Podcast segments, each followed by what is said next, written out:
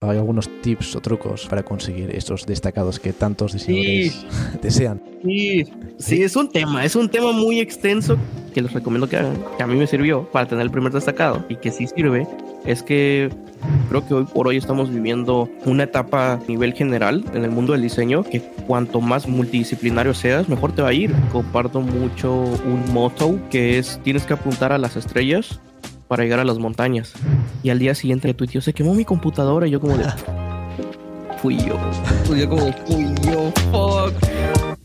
Hola de nuevo al podcast de Diseñando Futuro. Hoy tengo el placer de tener con nosotros a un genio creativo, un exitoso diseñador referente en la comunidad que ha trabajado con algunos de los artistas y marcas más prestigiosas del sector. Albert, bienvenido al podcast. Eh, muchas gracias, muchas gracias. Estoy contento de, de, poder compartir un poco este, pues vaya, este espacio. Creo que hay muchas cosas que realmente yo no soy una persona como que sea parte como de muchos podcasts, pero definitivamente estoy como muy feliz porque siempre en cada invitación que he tenido hay como dos años de diferencia, entonces siempre hay cosas nuevas que decir y, estoy este, pues contento de, que me hayas invitado y, y a ver qué, qué sale emocionado de los temas que podemos llegar a tocar y, eso. Genial, muchas gracias primero de todo por, por aceptar la invitación y, pasarte por charlar un rato por aquí. Por si hay algún diseñador que vive debajo de una piedra y no te conoce, ¿quién es Albert? Pues miren, eh, me llamo Alberto, soy diseñador este, mexicano. Eh, llevaré 11 años y medio diseñando en la comunidad, o sea, en general, mucho tiempo. Eh, empecé diseñando Minecraft, eh, portadas de Facebook, eh, salté a Twitter, en Twitter empecé a diseñar este, portadas de Call of Duty, y después de diseñar portadas de Call of Duty me fui saltando y en campos, o sea, diferentes campos creativos, ¿no? Como, por ejemplo, esports, luego este, ropa, y poco a poco fui como congeniando todo lo que me gustaba, y llegó un momento en el cual, este, pues ya las oportunidades llegaron.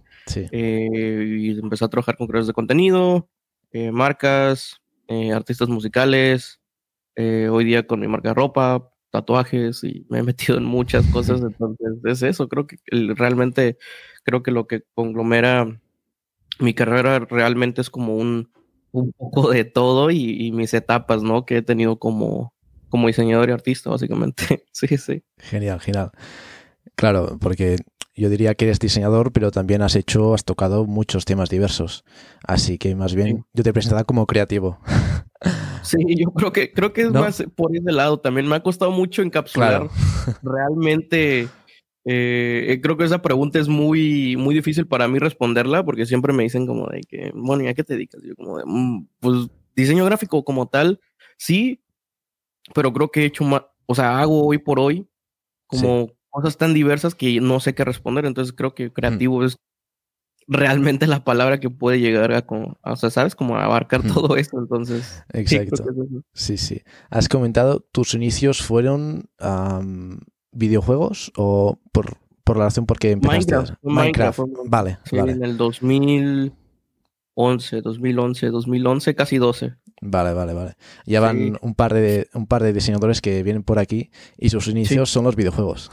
que hay varios casos. creo que de todos, sí. Creo que de videojuegos. pues sí, sí, básicamente de todos, sí, sí, sí. Porque eso, necesitas miniaturas, necesitas uh, lo que sea para subir contenido, pues ya está el diseño ahí. Así que es eso. ¿Qué es para ti el diseño, Albert? Creo que el diseño porque creo que hay un tema muy importante aquí que hay que tocar y diversificar, ¿no? ¿Qué es, qué es el diseño? ¿Qué es el arte?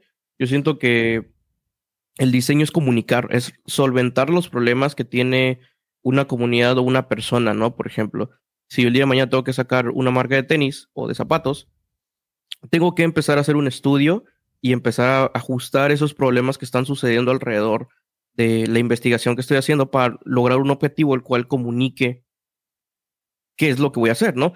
en este caso es, no sé, por ejemplo, FedEx tiene un logo, ¿no? Que es una flecha y como que le hace referencia a este tipo de los envíos, eh, retornos. Entonces, como que más que todo, creo que el diseño para mí es comunicar, solventar problemas que existen a nivel comunicación y el arte simplemente es expresión, ¿sabes? realmente no hay otra cosa más que eso. Simplemente el arte creo que yo puedo sacar, no sé, un punto en un papel y ponerlo en un museo y yo le doy el significado, tú le das otro significado y viceversa, ¿no? Entonces creo que es eso. Claro, o sea, piensas que un diseñador no puede ser artista o un artista no puede ser diseñador.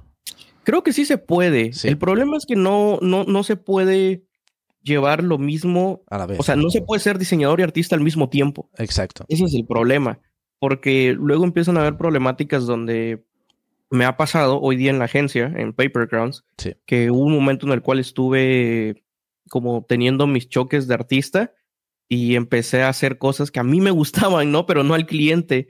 Entonces, este, creo que hay que saber diferenciar cuándo aplicar eh, como la visión de un artista y cuándo aplicar la, pues vaya, los estudios que ha tenido un diseñador, ¿no? Que es la investigación y solventar los problemas. Entonces, creo que no se pueden, no se pueden ser diseñadores artistas al mismo tiempo, pero sí se pueden manejar por etapas, ¿no? Una, no sé, una semana quiero dedicarme a full trabajo, la otra semana quiero descansar, pero voy a estar estudiando algo, haciendo algo. Exacto, es como si eres, si te pones el rol de diseñador, eres más, lo que has dicho, un solucionador de problemas, un más que nada un comunicador que resuelve ah, las, los problemas o los, que comunica visualmente lo que otra gente necesita. En cambio, si eres un artista, vas más a tu rollo, vas más explorando el arte, que es muy diferente el arte del diseño también. Sí, yo siento que en el arte, personalmente, yo siento que no hay reglas comparado al diseño gráfico. Siento que hay reglas, como por ejemplo, un branding. Cuando trabajas un branding hay que seguir lineamientos como por ejemplo puntos de tipografía, cuántos colores máximos, cuántas tipografías máximas, un lenguaje visual que respetar. Por ejemplo, si el día de mañana yo entro a trabajar, no sé, a Google, ya existe una regla que tengo que seguir, me explico. Entonces, eso no pasa en el arte. El arte es más lo que te imagines en un momento, ¿sabes? Exacto, exacto. Cambiando un poco de tema, ¿crees, ¿crees que es mejor establecerse metas realistas o metas no realistas? Eh, con tu experiencia y tu trayectoria? Mira, yo siento que creo que al menos en mi experiencia creo que me, he dado cuenta por el destino y por muchas cosas que, que quizás tengan que ver, no sé, la suerte, el esfuerzo, lo que sea, pero yo siento y comparto mucho un motto, como un quote, que es tienes que apuntar a las estrellas para llegar a las montañas. Entonces yo siento que lo que uno tiene que hacer es proponerse metas como súper que tú consideres el día de mañana, no sé, por ejemplo, yo el día de mañana quiero trabajar con Kanye West, ¿no? Y, el, y no sé, en un año quizás esté trabajando para Lil Wayne, está trabajando para Travis, entonces me explico, es como, no es Kanye, pero es un paso más adelante, entonces cuando te propones ese tipo de metas, básicamente llegas a las montañas, entonces estás más cerca de las estrellas. ¿Me explico más o menos como la referencia? Sí. Entonces creo que yo soy más de eso y siento que, hay que proponerse como metas muy difíciles, que al final de todo, mientras uno vaya progresando y poniéndole como mucho esfuerzo, se va acercando más y ya no está tan lejos, ¿sabes? Genial, me ha gustado mucho la frase. Apunta a las estrellas, no a las montañas. Apunta a las estrellas para llegar a las montañas. Vale. Genial, genial. Frase apuntada para los que escuchen, establecerse metas no realistas, pero piensas que...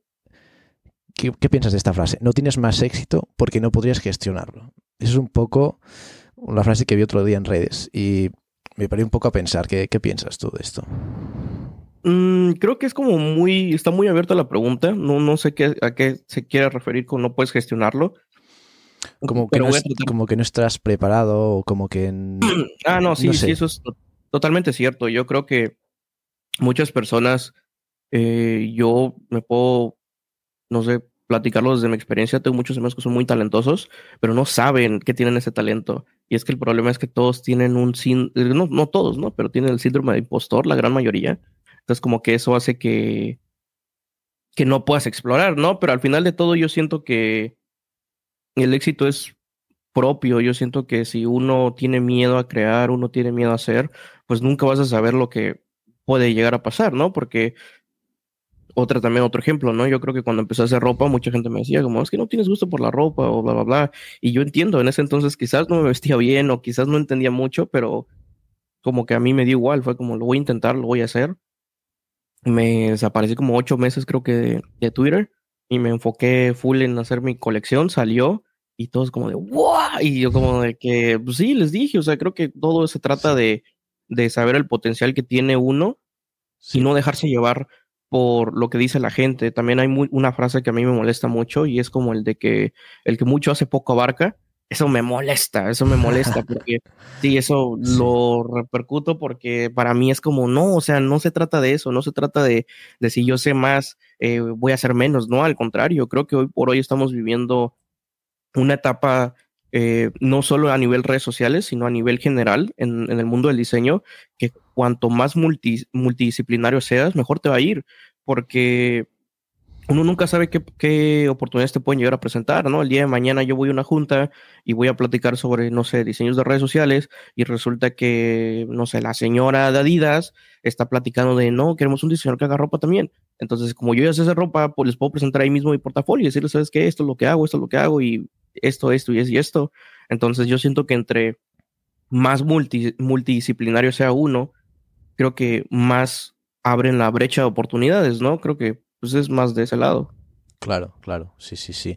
También he visto ahora en, la, en Twitter o por LinkedIn ahí un poco de, polémica por algunos trabajos eh, de diseñador que te requerían muchos, muchos, ah, te requerían ser diseñador, animador, mm, que pudiese hacer ropa, que pudiese hacer branding, de todo.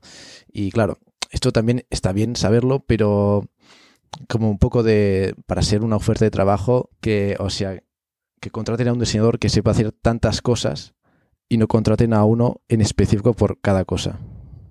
Creo que la, razón de por qué pasa eso es porque están buscando, cuando una empresa contrata o busca o abre un puesto de muchos, no sé, campos de, diseño que tenga que abarcar el postulante.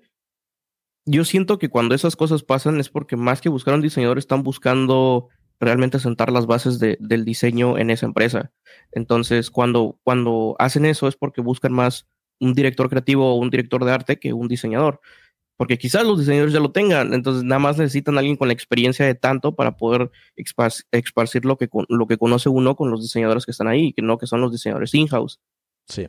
Yo creo que es más de ese lado, pero cuando hay puestos de trabajo que sí te piden tanto, digo, creo que al final de todo tenemos que entender que casi todo lo que vivimos hoy por hoy es competitividad, entonces no es como si yo te lo pusiera, ¿no? El día de mañana abren un puesto, no sé, eh, en, en, el gato, ¿no? Y buscan un diseñador que sepa cosas de streaming, Figma, animación, bla, bla, bla y tienes este diseñador que sabe todo y tienes al otro que simplemente sabe diseño. Aquí, aquí vamos a elegir, no vamos a elegir a este porque te aporta más.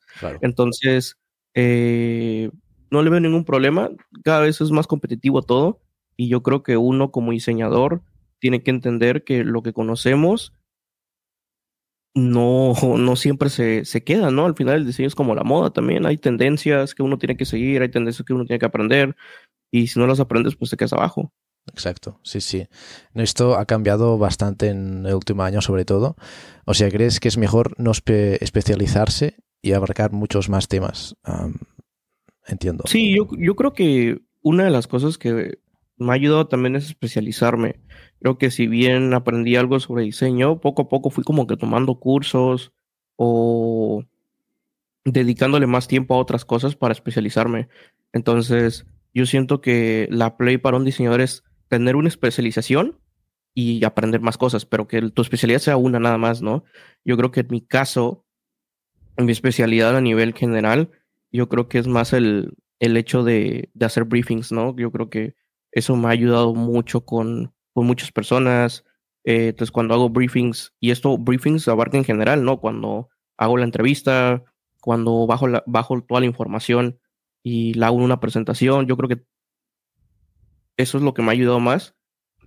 Y hace poco estuve viendo uno de mis diseñadores favoritos de general de calzado, que se llama Saleh Evenbury, y él dijo, eh, me, gustó mucho lo que dijo y fue como de que él no tenía ningún trabajo, pero para entrar a trabajar a Versace, él tenía una, una que vio el puesto en LinkedIn, eh, aplicó y dijo que para él una presentación es el cheque. Entonces, Dicen que cuando tú artista, tú diseñador, te apoyas con una presentación y le enseñas al cliente lo que estás mirando y lo que estás tratando de descifrar, eso le va a dar mejor impresión al cliente que simplemente le digas este es el logo o esta es la tipografía, ¿sabes? Claro, sí, sí, sí, sí. También es un poco tratar de convencer y saber un poco vender también, porque hay muchos diseñadores que eso no lo saben hacer. Y es una parte muy, muy importante de ser diseñador gráfico o creativo. Sí, definitivamente. Yo creo que el, el saber, saber vender es, es algo que uno tiene que aprender. Eh, si bien creo que no hay bases sentadas hoy por hoy en redes sociales, eh, porque hasta la fecha yo sigo viendo diseñadores en la comunidad que cobran de que 10 dólares por un o cosas así. Y entiendo, pero al final de todo estamos viviendo una demanda donde tienes que saber cómo cobrar, tienes que saber cómo hablar, tienes que saber cómo venderte, para que al final de todo eh, empieces a crear como este networking, ¿no? Con todo, lo, con todo el conglomerado que estás llevando. No sé, en mi caso fue los creadores de contenido.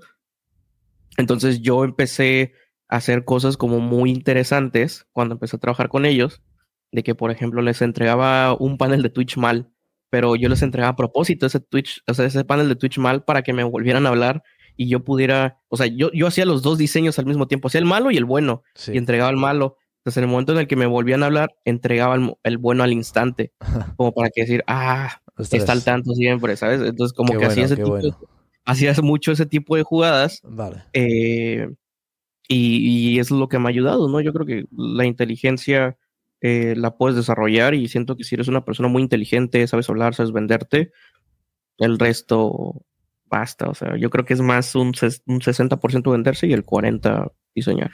¿Y en tu caso cómo has aprendido estas habilidades?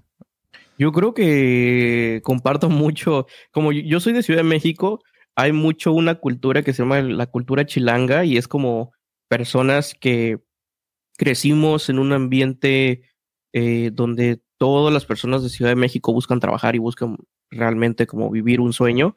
Entonces siempre somos como muy, no inteligentes, pero somos como muy de hacer jugadas así para que resulte bien el resultado. ¿Me, me a entender más o menos? Vale, sí, sí, sí. Entonces yo creo que es más la cultura donde crecí. Sin embargo, igual yo creo que, por ejemplo, a mí nadie me dijo, oye, entrega este panel mal. Fue, como una idea que se me ocurrió y dije, mm, puede ser, creo que los puedo convencer así de que soy una persona que siempre está al tanto y, entrega y, las cosas muy rápidos, pues. Y bueno, he visto ahora en redes, en Instagram, un diseñador, me parece que es diseñador, ah, que se llama La Corbata o algo así, no sé si te suena. La corbata no, no me suena. La corbata, bueno, he visto que es, tiene como un, curso así para diseñadores para saber a vender, para aprender a vender. Está haciendo bastante contenido interesante sobre diseño y y saber uno venderse sobre todo. Y creo que es muy, muy interesante para diseñadores que quieren aprender un poco esto. Y bueno, por eso te pregunté de dónde habías aprendido tú estas habilidades de, de saber, saber vender, pero creo que al final es un poco la experiencia y ya vas desarrollándote con tus proyectos que vais haciendo, ¿no? Vais aprendiendo tus, tus, errores. Sí, yo creo, yo creo que es más eso, porque incluso antes de diseñar yo lo hacía, o sea, por ejemplo, cuando jugaba Minecraft, no sé si sepas, pero solo puedes, solo puedes tener un user en Minecraft. Es decir, si tú te llamas Pedro en Minecraft, no, nadie más se puede llamar Pedro. Le tienen que poner Pedro 01 o Pedro 02, ¿no? Sí. Entonces yo de la nada descubrí una comunidad en Minecraft que eran los de que Names OG. Y eran de que los nombres originales, por ejemplo, Hello, Sky, palabras que son originales, escritas. Sí. Entonces yo lo que hacía, porque en ese entonces tenía como 11 años, es eh, le pedía dinero a mis papás, compraba una cuenta de Minecraft y buscaba así si estaban disponibles ciertos nombres y los vendía a 100 dólares. Entonces, en ese entonces, eh, una cuenta de Minecraft, no sé, estaba como yo creo que en 45 dólares. Sí. Entonces le sacaba pues, realmente el doble. Entonces, eso es lo que hacía. Entonces, con el dinero que me salía, volví a comprar otra y así, así, así. Entonces, creo que es más de una persona propia el, saber cómo eh, vender y, y moverse realmente. Así que eres emprendedor ya desde pequeño. Desde muy chiquito, sí, sí, sí. qué bueno, qué bueno. Claro, porque por, para ser diseñador, hoy en día ya es un poco diseñador y emprendedor es, van ligados de, la mano. O sea, es básicamente, no, no, porque es eso, tienes que aprender a cobrar tu trabajo, valorar tu trabajo. ¿Y por qué, hay, por qué crees que hay tantos diseñadores que cobran barato hoy en día? Porque no todos saben valorar su, trabajo o simplemente necesitan, necesitan el dinero ¿Cómo superaste tú esa, esa, barrera de cobrar barato? Yo creo que no hay algo estipulado. Definitivamente no, no sé, no te puedo decir una respuesta, pero te puedo decir varias, ¿no? Yo creo que estamos en un mercado tan saturado de tantos diseñadores, eh, tanto veteranos como pues, nuevos, ¿no? Entonces siento que las personas que entran a esta comunidad hoy por hoy les toca batallar con gente que ya está consolidada de años atrás, ¿no? Entonces, el, el problema, lo complicado, es que yo, diseñador pequeño, para crecer, tengo que tristemente bajar mis precios para que las personas puedan conocerme o, o contratarme y ver cómo trabajo, ¿no? ¿Cuál es el problema? Que como he dicho, creo que estamos en una sobresaturación de diseñadores que literalmente pasa mucho, y lo he visto mucho en Twitter últimamente, como el típico de te pagas menos, pero la calidad está como muy como yikes, ¿sabes? Sí, justito. Y, y hace poco me pasó con un streamer, eh, me habló así en la noche, me dijo, oye, ¿sabes qué? Necesito que te vengas a Discord. Y yo como, ajá, voy. Fui, me enseñó unos assets que tenía que usar para el día siguiente. Eh, me dijo, mira, eh, la verdad es que contraté a este diseñador, no era tan caro, la verdad es que me, lo, necesitaba urgente, me cobró esto y esto fue lo que me entregó. No hay ningún problema, el problema es que me entregó punto .mop y si cargas el punto .mop en OBS te estalla el, la computadora, ¿no? Sí. Entonces el problema fue que como lo necesitaba al día siguiente, ya no había tiempo de, de mandarle mensaje y decirle, oye, ¿sabes qué? Necesito esto porque supongo que debe ser otro país el diseñador. Entonces ya estaba durmiendo, o sea, no había tiempo. Vale. Y me dijo, necesito que hagas esto. Y yo le dije, ok, claro, pero te va a costar esto, ¿no? Creo, que muchísimo más. Y ya fue como me dijo, pues mientras esté bien, yo lo pago. Yo, ok, genial. Entonces, creo que hay muchos diseñadores también, no por querer tirar una piedra, pero también que se ponen mucho la, la, gorra de soy diseñador, pero ser diseñador no es, no es simplemente un título el cual yo me pueda colocar así porque sí, realmente ser diseñador abarca muchas cosas, ¿no? Y una de ellas es saber comunicar. Y si uno no sabe comunicar, pues no creo que sea un diseñador. Yo tengo una frase, una palabra la cual creo que encapsula muy bien a esas personas y suena feo, pero es la realidad. Son obreros calificados, o sea, es decir, saben mover Photoshop, pero eso no los hace diseñadores, simplemente saben eso, mover Photoshop. Sí, sí. Entonces, Porque es un problema, ¿no? Realmente. En tu caso, ¿tú estudiaste diseño en alguna, en alguna escuela o...? Sí, sí, llevé diseño gráfico en el 2019. Eh, 2018, perdón. 2018 y me salí de la universidad a cuatro meses de titularme. O sea, estaba cuatro meses de tener el título y me salí. ¿El título de diseño gráfico? De... Sí, de diseño gráfico. Ostras, ¿y por qué te saliste? Porque en ese entonces eh, yo recién estaba trabajando para creadores de contenido. Yo creo que llevaba como seis meses quizás. Eh, y este me habló un diseñador, que en ese entonces era diseñador, que se llama Juan Guarnizo, eh, me habló. No, no, tenía canal de YouTube, no tenía nada. O sea, era diseñador, Juan, Juan Guarnizo. Sí, diseñaba emotes, era diseñador. Era, eh, diseñaba emotes para Oli Gamer, Auron. Hostia, no lo sabía. sí, mucha gente. Entonces me habló. Sí. Y me dijo, oye, ¿sabes qué? He visto lo que le trajes a mi esposa. Digo, en ese entonces su novia. Eh, y me interesa este, trabajar contigo. Pero pues que tengas en cuenta que yo soy nada ahorita. O sea, simplemente voy a abrir mi canal, vamos a ver cómo funciona y si funciona, pues vas conmigo en la mano, ¿no? Y yo como, ah, pues claro, ¿no? Entonces empecé a diseñar su canal de YouTube, las miniaturas. Eh, y yo creo que al mes de empezar a diseñarle, que justo estaba cuatro meses de titularme, eh, literalmente este, me dice como, ¿sabes qué? Es que necesito un diseñador de base, o sea, necesito que tengas más horas. Y yo le dije, claro, pero estuve en la uni, o sea, no puedo dejar la universidad. Y me dijo, te prometo que esto va a salir bien, pero mira, déjala por un año. Y si en un año no hacemos nada, tú y yo, vuelves y pues yo te ayudo si quieres, o sea, vuelvo a tomar comisiones y con el dinero que saque te, te, ayudo para la universidad. Y yo como que, ok, está bien, vamos a hacerlo. Me salgo de la universidad, empiezo a realmente llevarle la imagen a Juan y yo creo que como a los dos meses fue cuando pues, estalló todo la imagen de Juan y fue cuando ya como que me empezó a, a contactar con más gente, ¿no? O sea, con más streamers, empezamos a trabajar eventos, me empezó a ir mejor. Y eso me y fue como una, simplemente como una avalancha, o sea, era una bolita pequeñita que no teníamos fe. Fue, fue, fue cayendo y se hizo gigante hasta hoy, hasta hoy día, o sea, yo hasta hoy día trabajo con Juan realmente, mm. entonces. Eh, ¿Tú crees que, o sea, fue una buena decisión dejar la universidad? Fue un salto de fe que funcionó, vale. pero no lo recomiendo, o sea, fue algo que hice porque me convencieron. Sí pero hubo mucho más eh, porcentaje de fallo que de éxito realmente. Pero bueno, básicamente es esto. funcionó porque el éxito fue de repente, ¿no? Eh, Juan Guarnizo, pues sí. de seguida tuvo mucha gente, ¿no? Sí. Y hasta el día de hoy aún trabajas con él, haciendo diseños para su canal y esto. Sí, todos los diseños de su canal de Twitch los hago yo. Mm, en este caso la Kings League con aniquiladores. Hmm. Hice yo logo, hago hoy por hoy las publicaciones. Eh, entonces siempre he estado muy involucrado con él. Todos los eventos que, hace, ahí estoy yo. O sea, como que siempre. Qué bueno, qué bueno. Sí, sí, sí. ¿Cuál fue un error que cometiste en tus inicios como diseñador o freelance y cómo, cómo lo has evitado o cómo lo, lo evitarías hoy, hoy en día? Yo creo que, mira, justamente estábamos hablando de la entrega de los puntos mobs. Sí. A mí me pasó algo así. O sea, el problema fue que yo no sabía que se tenía que entregar en otro formato y era el primer stream pack animado que yo hacía. Ese creo que fue en el 2018 también.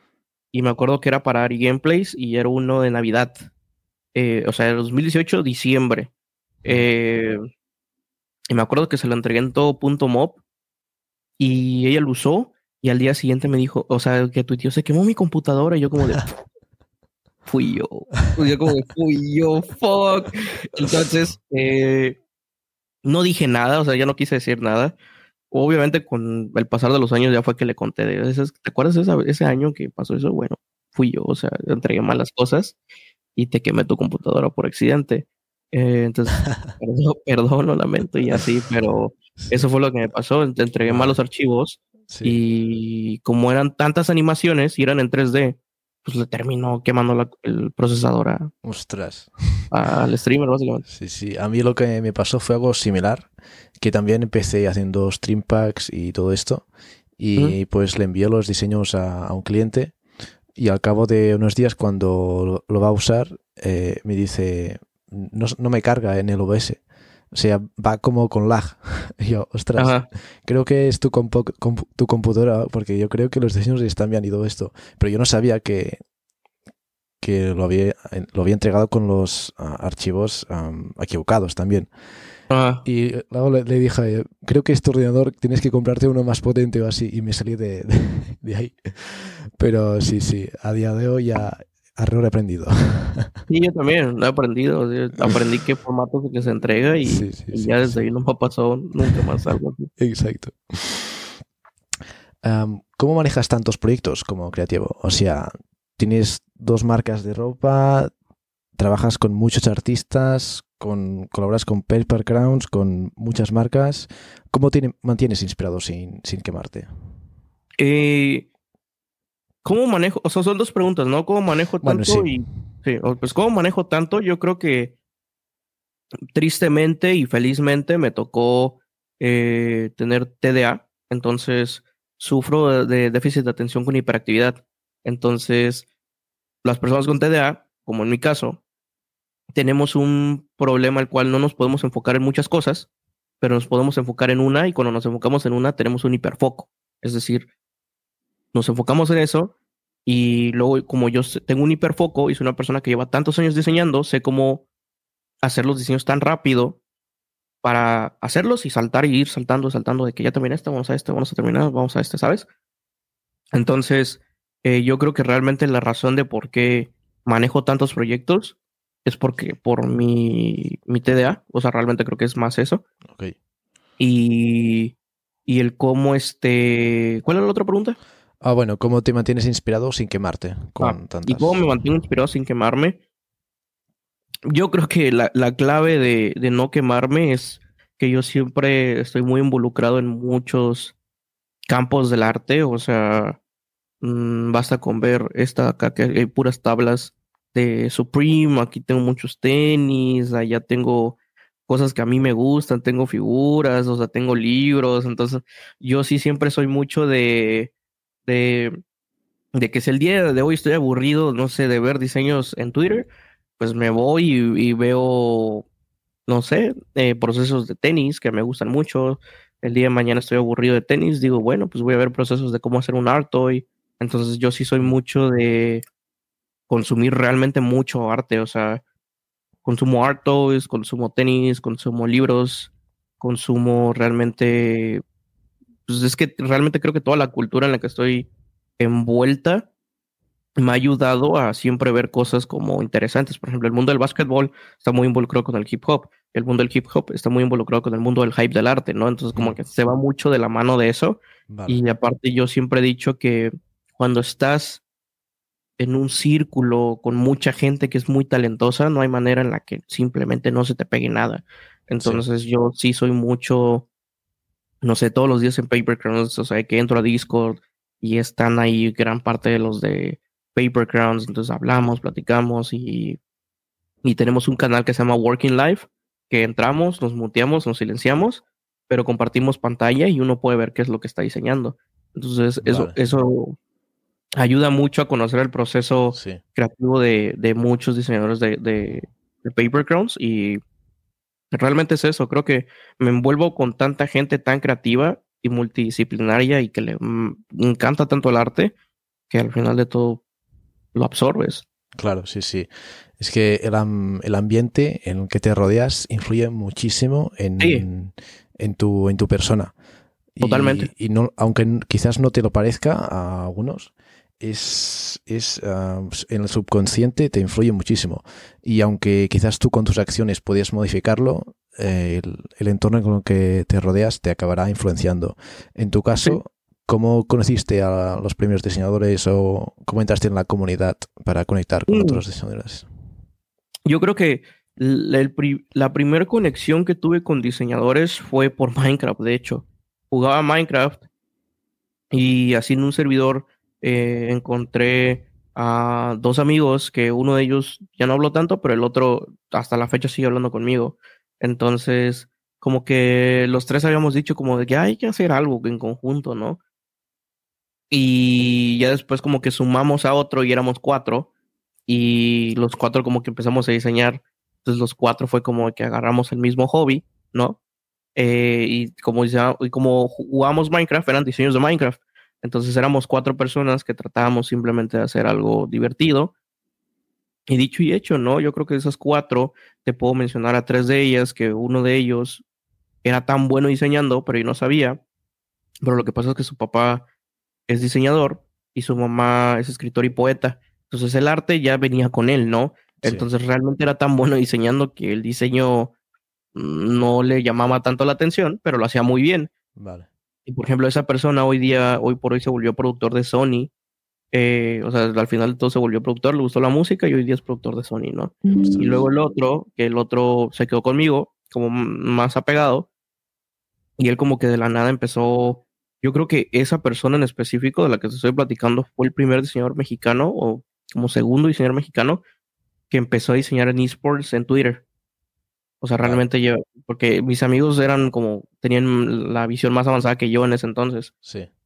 Then eh, empezó a diseñar en esports eh, y luego se metió en el mundo de, los, de las jerseys, ¿no? De los Springfields y bla, bla, bla. Y trabajó con Arma y trabajó con un ching, o sea, como muchísimas eh, empresas muy importantes de jerseys y hoy día se volvió también multidisciplinario, si bien ya no trabaja tan constante porque está enfocado en sus estudios, eh, realmente te da mucho a entender de cómo crecimos todos como creativos y que al final de todo, a pesar de que uno está enfocado en sus estudios, otro está enfocado en producción de, música y está enfocado, sigue enfocado en el diseño, al final de todo el, mismo arte fue quien nos juntó y, y la diversión de jugar Minecraft. Entonces los primeros diseños que conocí fue por, por Minecraft, básicamente.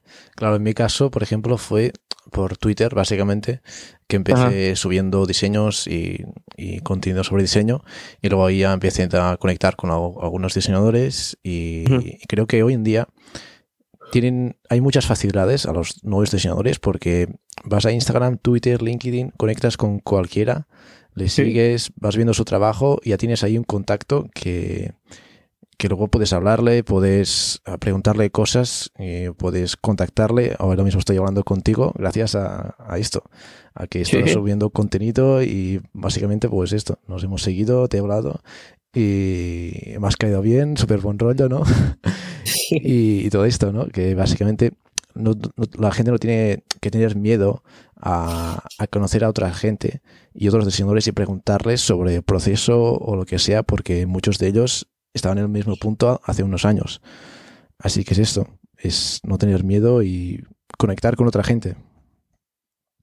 Tal cual, yo creo que si uno se limita a conocer gente, al final de todo no estás aplicando nada de lo que es el networking y al final de todo el networking creo que es muy importante y más hoy por hoy en redes sociales, ¿no?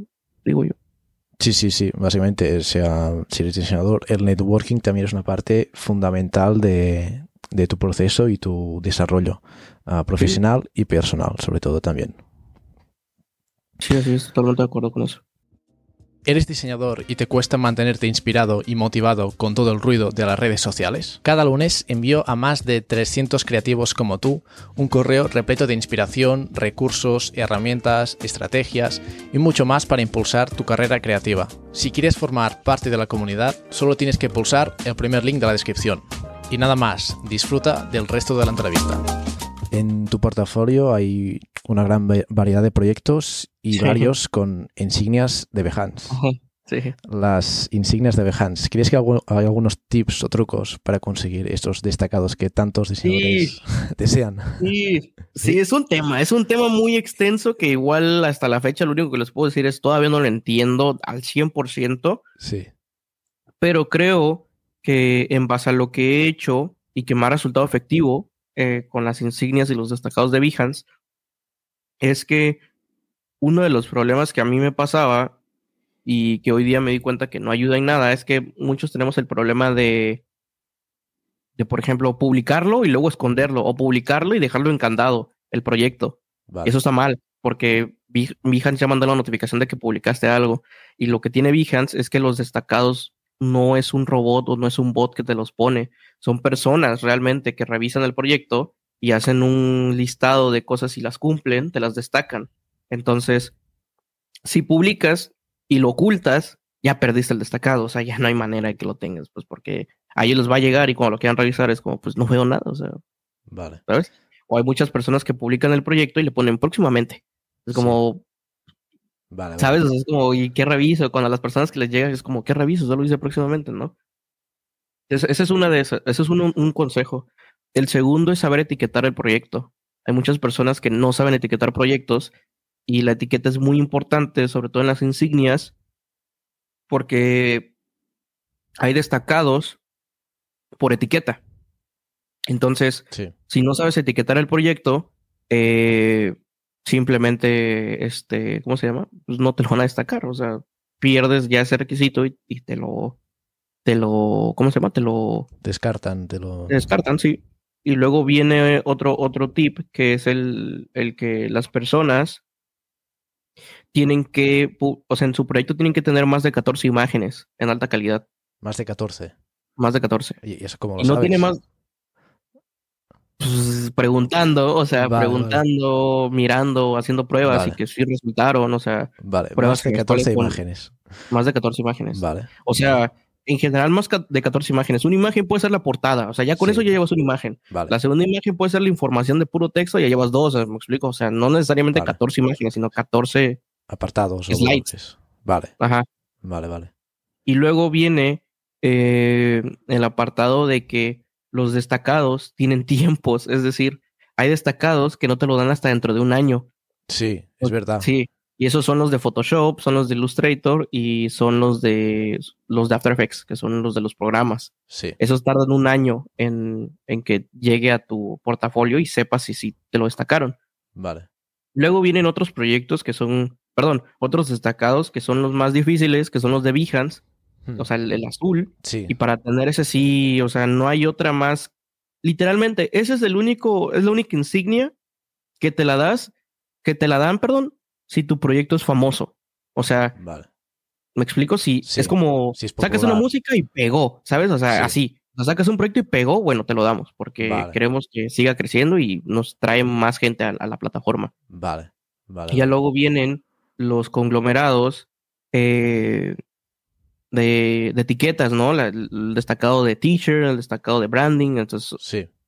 ¿me explico? Entonces, yo creo que saber etiquetar, no publicar y poner solamente próximamente o no Sí. publicar y ocultarlo. Y yo creo que lo otro que me ha ayudado mucho es realmente estar involucrado en Behance, o sea, en, ve, ve proyectos, comenta, o sea, realmente Interactuar con la plataforma. interactúa en Behance, porque de nada le sirve a Behance tener a alguien destacado si nunca usa su cuenta y solo publica proyectos. Sí. Eh, y ya. Y yo siempre he dicho, o sea, de- bueno, no siempre he dicho, me ha tocado verlo y, y vivirlo y después del primer destacado ya todos llegan más fácil, o sea, Claro. el sí. primer destacado es lo más complicado Sí. y pero ya el resto llegan rapidísimo. Entonces, Mm. eh, yo la play, que les recomiendo que hagan, que a mí me sirvió para tener el primer destacado, Sí. y que sí sirve es que eh, paguen la membresía de Adobe Stock eh, y hagan un proyecto con solo las imágenes de Adobe Stock y lo publiquen y como Adobe, Adobe ve que usaron Adobe Stock y resultó un proyecto muy bonito, se los destacan en Adobe Stock. Yo digo que, yo digo a mi, a mi, mi punto de vista, yo creo que ese es el destacado más fácil de tener. Entonces, ya una vez llega ese destacado, ya el resto comienza. Vale. Vale, vale. A mí me han dicho o he escuchado que también hay, am, o sea, si haces un proyecto y luego le- lo editas, aunque sea un texto, cambias la imagen y lo vuelves a publicar, ya no, ya no te lo destacan. ¿O No, no, es falso, es falso. No, ah, vale, vale, No, es falso. Yo lo, yo lo hice. vale, Yo lo hice y, me- y hasta me dieron otro destacado. vale, vale, vale. Sí, sí, es falso, Vale. eso es falso. Sí, es que yo, yo sí soy mucho de, ay, a ver si esto es cierto y lo Sí, hago. Y, Sí, sí, sí, eso es- lo puedo comprobar, bueno. es falso, eso es totalmente falso. Vale, eso sí, eso sí, me di cuenta que cuando te destacan y modificas el proyecto cuando recién te lo destacaron, Sí, te, ya no te dan el boost de visitas. vale, vale, Es lo único que sí me di cuenta. O sea, es lo único que yo te digo, vale, eh, esto sí pasa. O sea, te destacan y si le cambias algo al, al proyecto, sí. va a seguir teniendo la insignia, pero eh, ya no van No a tener el boost de visitas. Claro, Mm. vale, vale, vale. Que bueno, desmintiendo mitos de destacado de Behance. Es que es un tema muy interesante, ¿eh? que da mucho Es para hablar. que, es que es muy, es, es para largo porque yo también, te digo, no lo entiendo porque yo antes, yo antes pensaba que había un algoritmo de 14 imágenes, todas las etiquetas bien y todo, todo, todo. Y si cumples todo, ya. Sí. Pero no, o sea, o incluso pensaba, no, si tiene muchas visitas te lo dan. No, tampoco. O sea, tengo creo que un proyecto hoy por hoy en mi Behance que tiene creo que como 60 mil visitas y nunca lo destacaron. O sea, Vale. sí. Pues sí, sí, queda un poco así entre medias que nadie sabe del todo lo cierto cómo lo hacen. Básicamente son personas, en- entiendo, ¿no? Sí. Que, que lo miran. Sí. Y ya está, si tu proyecto es bueno y tiene esto, unos apartados y la gente, los creativos de ahí lo consideran bien, pues básicamente lo destacan. Yo pensaba, yo pensaba que era un poco más un algoritmo, pero veo que no. No, no, no. No, Bueno. está raro, está, te digo, está muy raro. Y ya luego tengo amigos que también han tenido destacados y siempre me han dicho, o sea, desde el primer destacado en adelante ya todo, Mm, todo llega, es más, más fácil, es mucho más fácil porque Behance lo que toma es, ok, tenemos a esta persona destacada y esta persona destacada ya publicó un nuevo proyecto, vamos a revisarlo. Entonces lo revisan y- Claro. y, ven si cumple y, y así. Vale, vale, vale. Eh, cambiando un poco de tema, ¿cómo surgen estas oportunidades de trabajar con artistas, artistas influentes ah, de la música como T-Minus, DJ Premier, Rolling Loud, entre otros? Eh, a ver, perdón un momento. Listo. Yo creo que, mira, por ejemplo, el cómo llego a este mundo de, de, de, de los artistas es porque Sí. yo siempre he estado muy involucrado en, en la música. Me ha gustado mucho. O sea, la, la música me encanta eh, demasiado, demasiado, demasiado. Y yo siempre lo he dicho, ¿no? O sea, yo creo que el cómo yo llegué a esos niveles fue también por Paper Crowns y Paper Crowns fue, fue quien bajó todos esos proyectos y, y, me lo asignaron como director de pues, director creativo. Vale. Entonces, eh, llega Rolling Loud, eh, eh, no sé, evento que la, la, verdad yo soy de que big fan de, de, de Rolling Loud porque llegan artistas que, que, a mí me gustan, ¿no? Que Lamar, sí. uh, Baby King, Kanye y así, muchos artistas. Sí. Entonces empiezo a trabajar en eso y como quedó tan bien lo de Rolling Loud, empiezan a llegar más eventos y empiezan a llegar este, más artistas en el mundo de la música y empezamos a trabajar más con ellos. Pero igual es como le decía al dueño de Papercrumbs, o sea, yo creo que si hay alguien que puede llevarte esos proyectos, no es por tirarme como flores, pero soy yo porque siempre he estado metido en el mundo de la música y soy el típico enfermo que cuando sacan un álbum ahí está escuchándolo al momento cuando recién salieron, entonces yo sí soy mucho de, de seguir tanto el mundo de la música que entiendo qué es lo que buscan los artistas, que yo al menos consumo, ¿no? Su arte de claro. la música, entonces eh, creo que fue más eso y definitivamente es una experiencia única, ¿no? O sea, yo creo que algo que nunca llegué a imaginar fue trabajar con Kanye y cuando pasó sí. eso fue como de, fue como de ya, ya no hay más, o sea, ya aquí llegué. ¿Qué, qué trabajo hiciste para Kanye? Con lo de Kanye fue justo como en un proyecto el cual no ha salido y no creo que salga porque Kanye es como muy Mm. eh, raro, pero llevamos con, con Crowns un, una parte del álbum de Donda 2, como cuestiones como de branding, cosas vale. así. Eh, pero pues Donda 2 ya no va a salir, yo creo, porque están Mm. anunciando otro álbum, entonces, pues, X, o sea, Vale, vale, vale. sí. Qué bueno, qué bueno. O sea, llegaron las oportunidades a través de Paper Crowns, ¿no? De Sí, la es que siempre he estado como muy Vale. metido en Crowns más que en mi marca personal. Mm. Y la razón de por qué estoy más metido en Crowns es porque simplemente pues funjo un rol importante dentro de la agencia que no me permite realmente eh, tener tanto tiempo para enfocarlo en mi, en mi marca personal. Pero Claro. dicho y hecho, ¿no? Yo creo que eh, Crowns para mí es como mi segundo yo realmente. Entonces, La familia. sí. Claro, porque tú cómo, cómo empiezas a trabajar, a trabajar con Paper Crowns.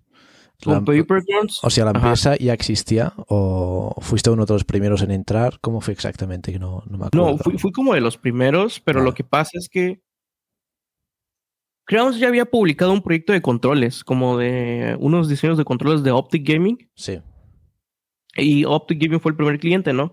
¿Qué es lo que pasa? Que en el 2020 yo empiezo a trabajar en Optic Gaming, o sea, entro como Vale. senior designer, entonces como Optic fue quien me dio el boost para que todos los diseñadores eh, a nivel internacional conocieran mi trabajo.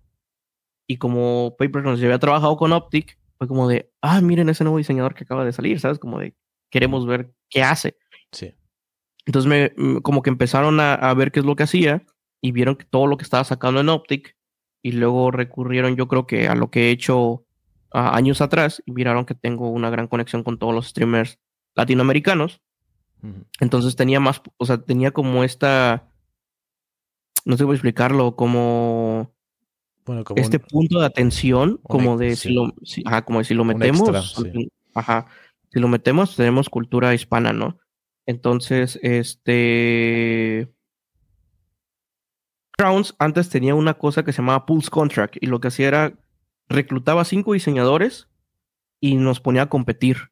Es decir, esos cinco diseñadores les daban un proyecto y el que mejor hiciera el proyecto es el único que entraba, o sea, solo entraba uno. Ostras. Entonces me acuerdo que me pusieron con gente muy buena sí. y yo sí estaba como muy nervioso y dije, no sé qué vaya a pasar, pero voy a dar lo mejor de mí. Eh, y me acuerdo que mi primer proyecto así como que me pusieron a competir fue el rebranding de cuando Shopify Vale. decidió abrir un equipo de esports. Sí, sí, sí, he visto Se llama. Shopify Rebellion. Sí. Ah, bueno. Me dieron como ese proyecto para desarrollar tanto el logo como el, las redes sociales y los diseños y todo. Y al final terminaron eligiendo mi- la, el- la propuesta que yo di. Y eso fue lo que les llamó la atención. Dijo, ah, algo tiene, ¿no? Eh, ya luego vieron que diseñaba Stream Packs y ellos tenían el fuerte de Stream Packs. Entonces fue como, ah, pues lo vamos a meter. Y Sí. así fue como entré a, a Crowns. Pero realmente creo que fue el boost de Optic lo que hizo que, que Crowns realmente me conociera, básicamente. Pero Crowns tenía abierto, yo creo que unos, ay, no sé, como Dos meses, tres meses, poquito. Vale, o sea, fue realmente de los inicios de Paper Crowns, porque lo, Y la gente que lo fundó son unos ingleses, ¿no? O son... ¿De dónde son la gente que creó Paper Crowns? que creó Papercrown son tres. Sí, Que son Skyler, que es el dueño y es de Estados Unidos, de Nueva York. vale. El otro se llama Lucas y Lucas es de... Ay, no me acuerdo de qué país es, pero no es americano, o sea... Vale. Vale, vale. Eh, y luego viene otro que se llama Oli y él es de Reino Unido. Entonces, realmente los tres son de distintos países. Vale, vale, vale. Sí. Y o sea, tú entraste ahí a trabajar con ellos y luego al cabo de un tiempo, cre- creo que vi por Twitter así, que abrieron como un, no sé si llamarlo así, como un departamento solo de Paper Crowns, pero en español o, o algo así, puede ser. Y que tú fueras el director. Ah, bueno, sí. Vale, Ah, pues justo hablando de lo que te estaba diciendo, yo creo que el extra que a mí me daban era que tenía una conexión muy importante con todos los streamers en Latinoamérica. sí.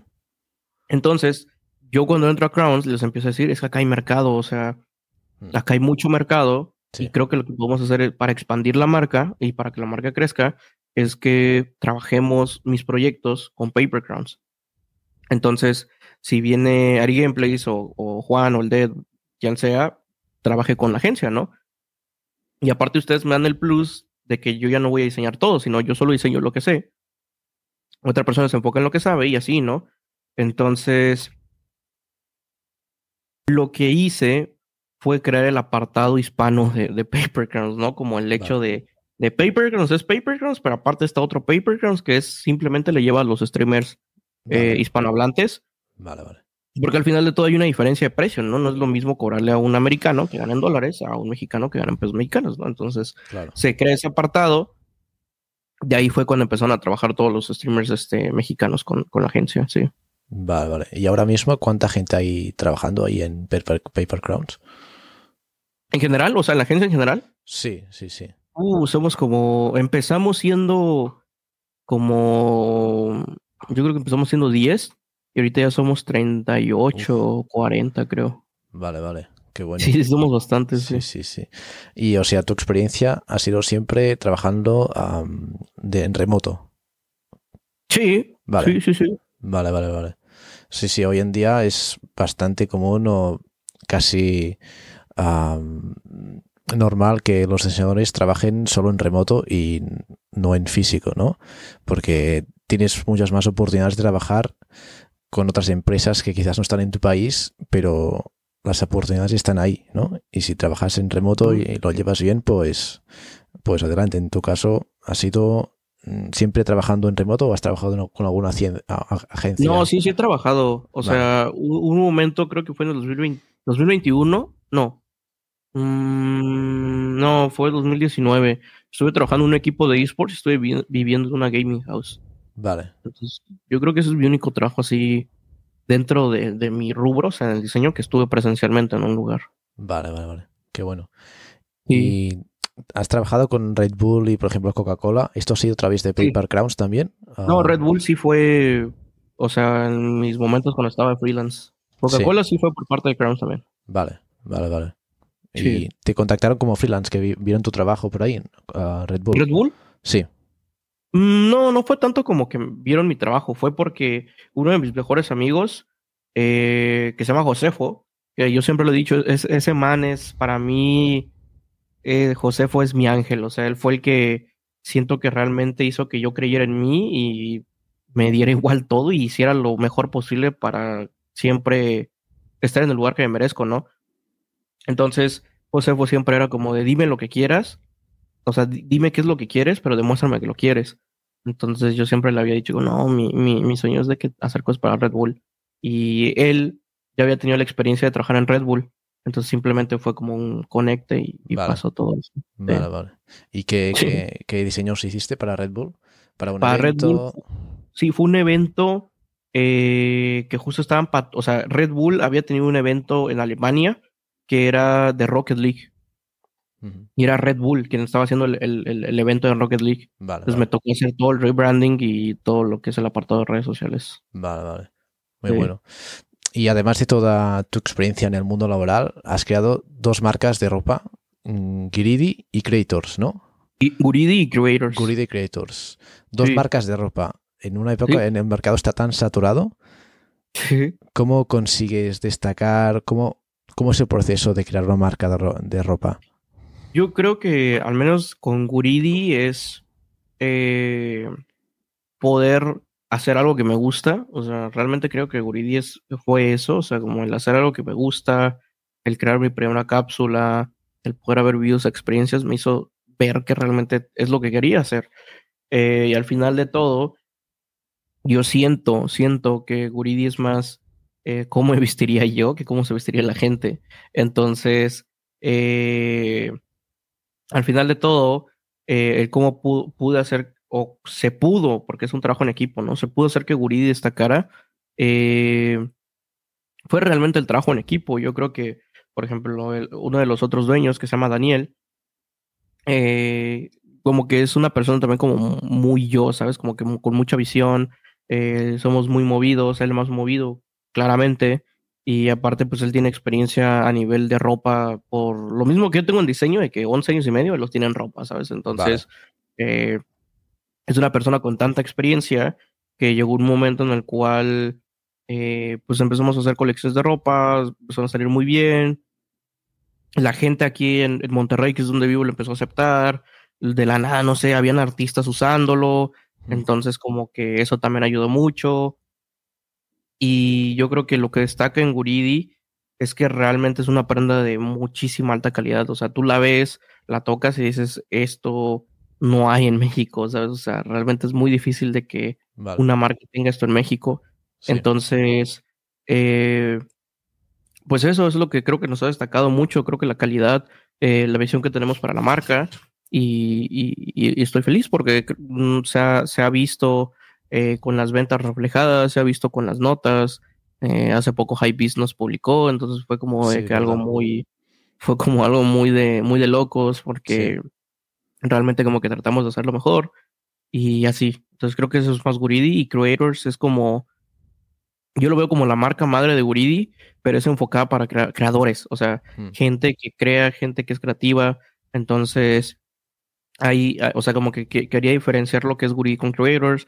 Guri es más la marca de ropa y Creators es donde pasan las colaboraciones, ¿no? Donde pasa la, unión de ideas.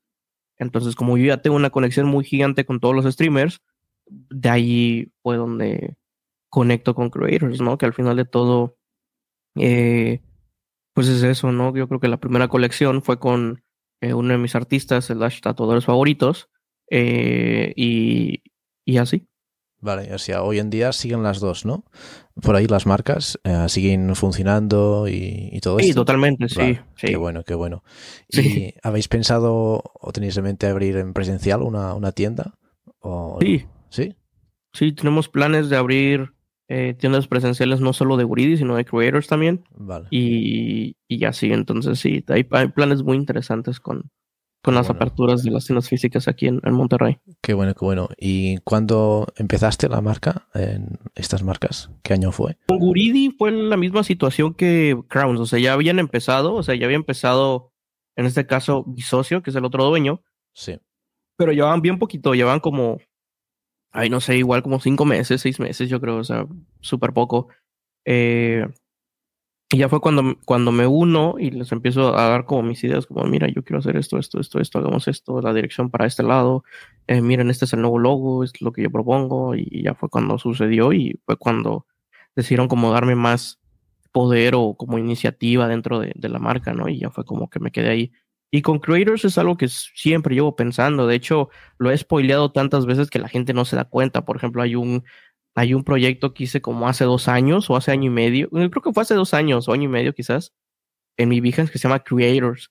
Y la marca recién salió hace como cuatro meses. O sea, yo ya llevo spoileando eso desde hace mucho tiempo, pero son como mensajes que dejo que luego la gente como que le da, le da como tornillo y dice como, ah, este ya lo viene anunciando desde hace rato y no nos dimos cuenta. Entonces, claro. pues eso. Y ahora que ya tienes esta experiencia con la marca de ropa, ¿Tienes algún consejo que le darías a alguien que está recién empezando una?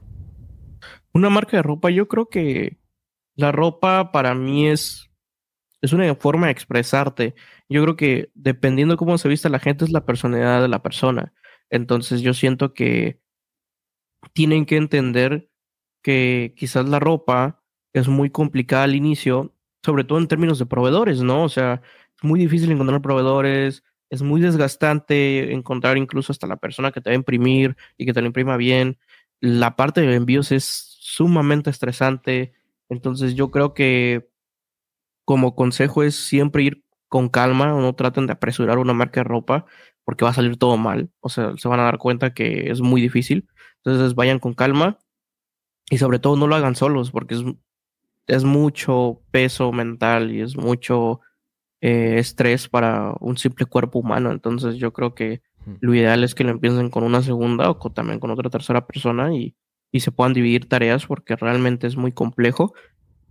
Y sobre todo también encontrar el significado, ¿no? Yo creo que cada marca de ropa tiene una personalidad. Por ejemplo, Off-White es una marca con mucha personalidad. Entonces yo creo que mientras propongas algo que no está en el mercado o les des una variante que no está en el mercado, eso de todo al final va a ayudar y va a llamar la atención y es lo que va a hacer que destaque mucho eh, tu marca de ropa sobre el resto, ¿no? Al final todo es qué le das al público que no, que no tenga, ¿sabes? Que no pueda conseguir. ¿Y crees que es mejor enfocarse en la calidad o en la cantidad, en la cantidad de... En la calidad, definitivamente en la calidad, sí. Luego hay playeras que a la primera la lavas y se hacen más pequeñas, o entonces yo definitivamente es la calidad, para mí al menos. Vale, vale. Qué bueno.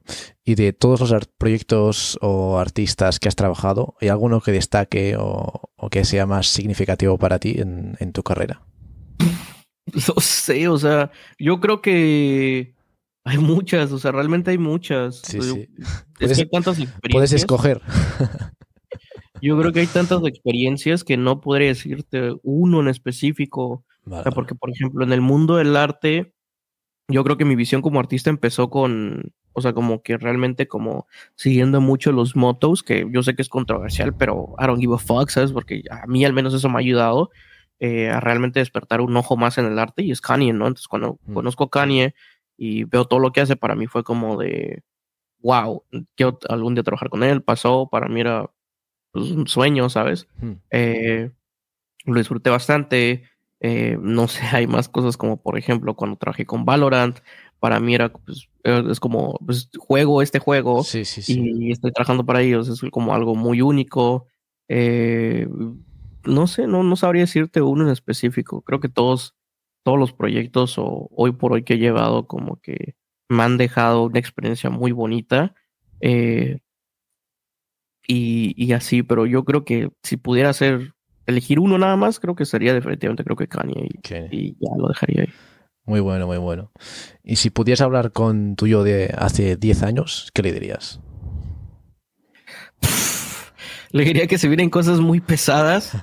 que no se preocupe porque eh, incluso no tan lejano, hace como 5 años, eh, y era una persona que si bien no tenía el, el síndrome de impostor, sentía que las oportunidades no se me daban. O sea, yo siempre había querido trabajar a este nivel como competitivo yo siempre había querido trabajar eh, con este tipo de proyectos que me exigieran mucho.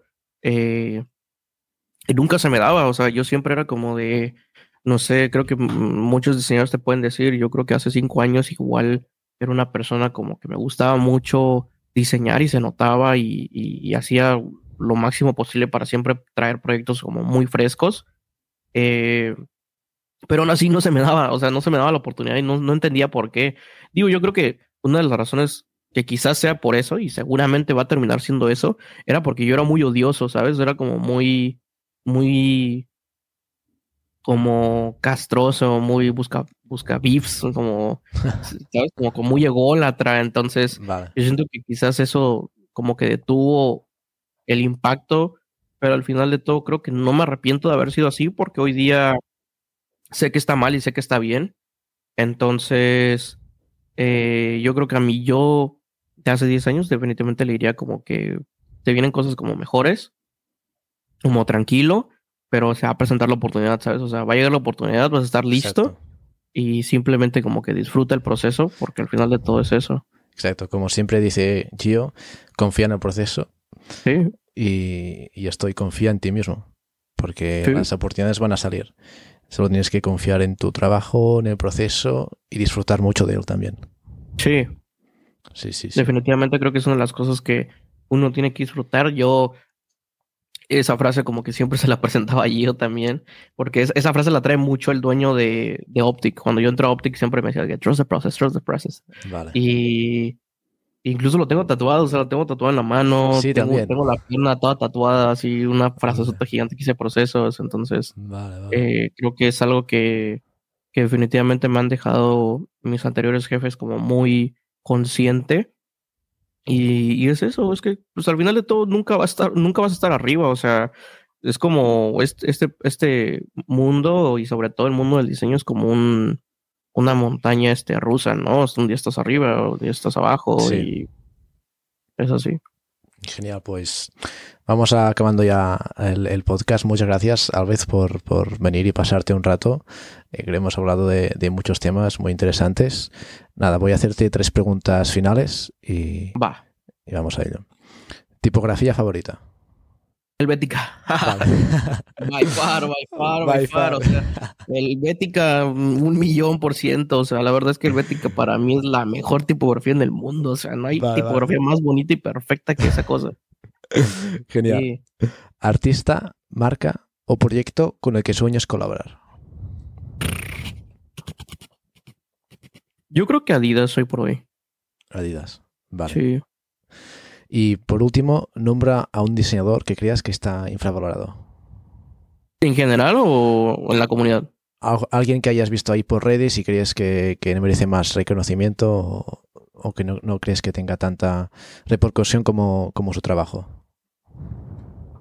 Mm, hay un ilustrador al que justamente estoy como apoyando mucho. De hecho, está en Crowns. O sea, como que se me hace muy talentoso, pero siento que no le dan como el reconocimiento. Quizás también no se sabe mover en redes, pero se llama Aramis. Aramis. Sí, Vale. es muy bueno ilustrando.